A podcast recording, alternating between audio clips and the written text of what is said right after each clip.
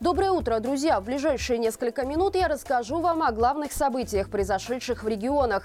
В этим временем подписывайтесь, ставьте лайки и пишите комментарии, ведь с их помощью наши выпуски будут предлагаться гораздо чаще.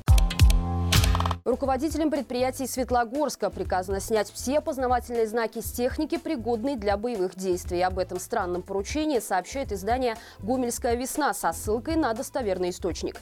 Ставились ли подобные задачи перед руководителями госпредприятий в других городах, пока неизвестно. Стоит напомнить, что в конце прошлого года военный комиссариат Гродненской области закупал специальные бланки для мобилизации автомобилей. Тогда военкоматы обещали, что эти бумаги нужны исключительно для сбора информации о транспортных средствах, которые находятся на балансе различных силовых структур и госсектора. Правда, закупили для этих целей аж 40 тысяч автомобильных учетных карт, а также 55 книг и журналов регистрации транспортных средств. Скорее всего, такие же процедуры проходили по всей Беларуси. Сейчас, видимо, пришло время отобранные тогда автомобили привести в боевую готовность. Около 30 человек было единовременно уволено из глубокских электрических сетей по политическим мотивам. Стало известно, что в начале марта в местном городском доме культуры состоялось торжественное мероприятие, посвященное 60-летию образования предприятия. А через несколько дней после этого в организации начались чистки. По информации Витебской весны, людей там увольняли не только за то, что они ходили на митинги, но и за то, что ставили подписи во время последней президентской кампании не за Лукашенко, а также за материальную помощь незаконно незаконно оштрафованным гражданам. К слову, несколько месяцев назад появлялась информация, что силовики передали руководителям глубокских предприятий списки нежелательных лиц. Говорилось, что таких на каждую организацию приходится по несколько десятков человек. Но администрация с увольнениями не спешила. Заменить-то неким. Но сейчас канцелярию и лично идеологам поступил ультиматум. Если не начнутся увольнения, то их самих отстранят от работы. Сообщается также, что на другом крупном глубокском предприятии, молочно-консервном комбинате, тем, кто кто находится в списках нелояльных, просто не продляют контракты. То есть увольнение постепенное, но сотрудники говорят, что эта ситуация вызвала вполне ожидаемый эффект в коллективе. Одни работники начали доносить на других просто потому, что у них плохие отношения или они хотят кого-то продвинуть на работе.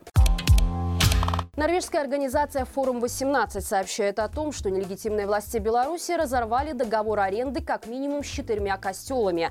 Напомним, в октябре прошлого года стало известно о запрете на использование Красного костела в Минске. С общиной римско-католического прихода святого Симона и Елены расторгли договор бессрочной и бесплатной аренды, якобы из-за необходимости замены проводки. От прихода потребовали вывести имущество из храма в течение нескольких дней. Позже стало известно, что никаких ремонтных работ в храме не проводили проводилось и не требовалось. Теперь же норвежская правозащитная организация, которая содействует религиозной свободе, узнала, что таким же образом были расторгнуты бессрочные бесплатные договора аренды костелом Успения Пресвятой Девы Марии и Святого Станислава в Могилеве и костелом Непорочной Зачатия Пресвятой Девы Марии в Бобруйске. Четвертым храмом стала протестантская церковь «Новая жизнь» в Минске, у которой отобрали здание, построенное приходом за собственные средства. По словам правозащитников, условием для продолжения продолжения функционирования костелов является подписание нового соглашения с помесячной оплатой аренды на срок от 6 месяцев до 5 лет. Только в этом случае приходам разрешат возобновить использование своих исторических зданий бесплатно. По словам верующего, близкого к костелу Божьего тела в Несвеже, если оплаты не будет, то храмы грозят передать музеям, а богослужения в них разрешат проводить не чаще раза в неделю.